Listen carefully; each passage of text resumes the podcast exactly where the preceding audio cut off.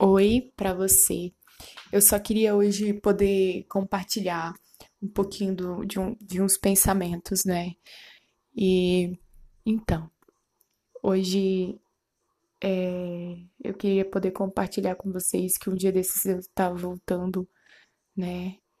E eu me deparei que eu estava voltando aqui do meu serviço e eu vi que tinham vários bares abertos, né?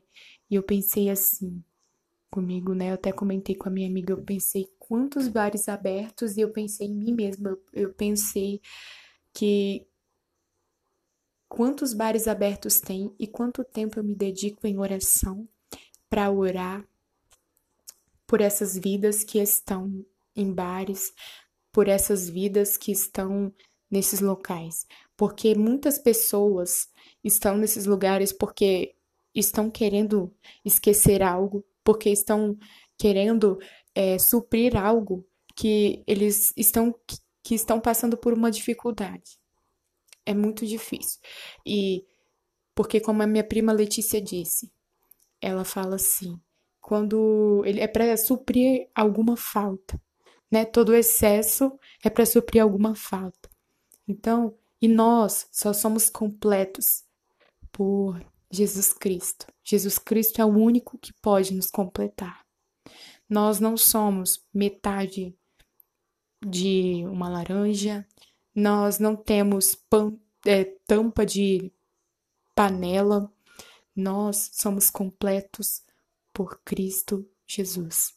E eu me deparei com isso, e quando eu vi aquelas pessoas na frente dos bares, em, naquelas frentes dos bares, eu pensei, Deus, quanto tempo de, de oração eu tenho dedicado por essas pessoas, mesmo que eu não saiba o nome delas. Quanto tempo de oração eu tenho dedicado?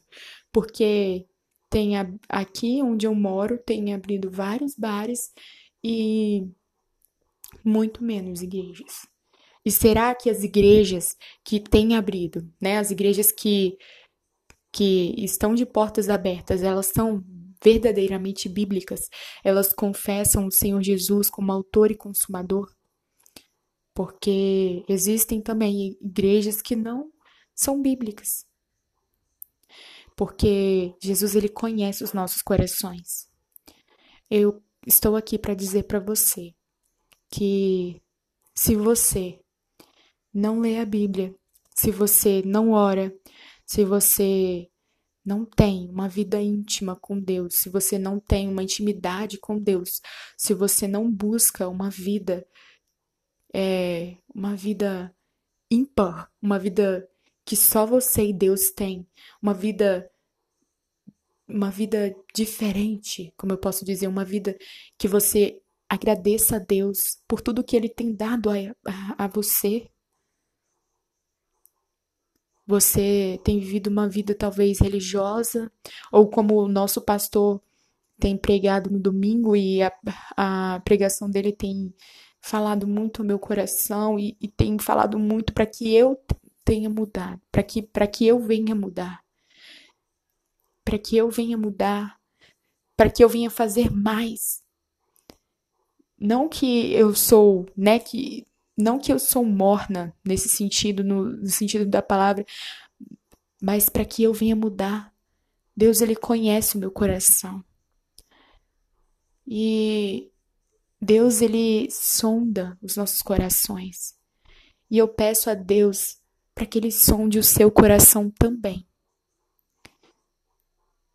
E Deus ele sabe do meu verdadeiro anseio de buscá-lo e não de uma vida falsa, de viver de uma vida de aparências, de uma vida em que vai na igreja, mas que em casa fale mal de alguém, em que em casa não quer orar em casa. É lógico que tem dias que nós, todos nós, não queremos fazer algo.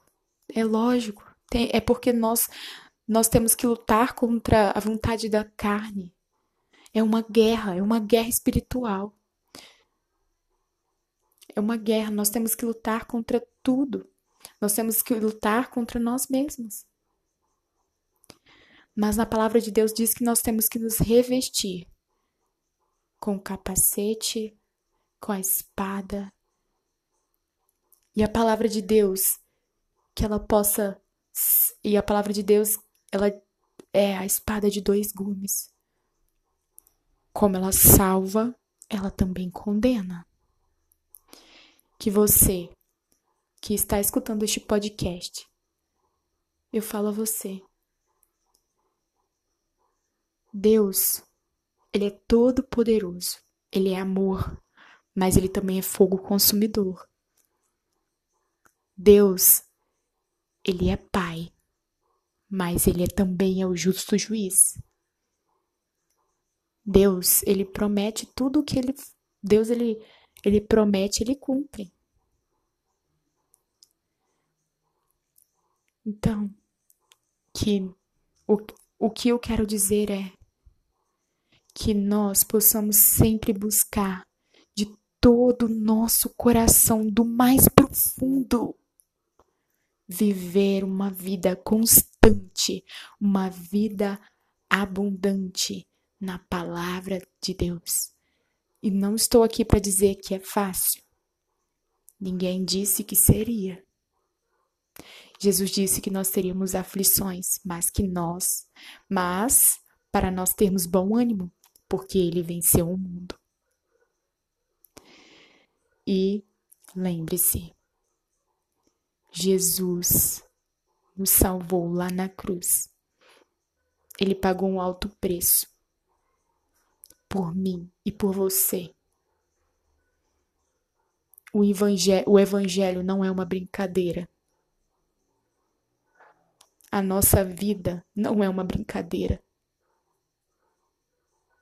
É isso que eu estou aqui para dizer.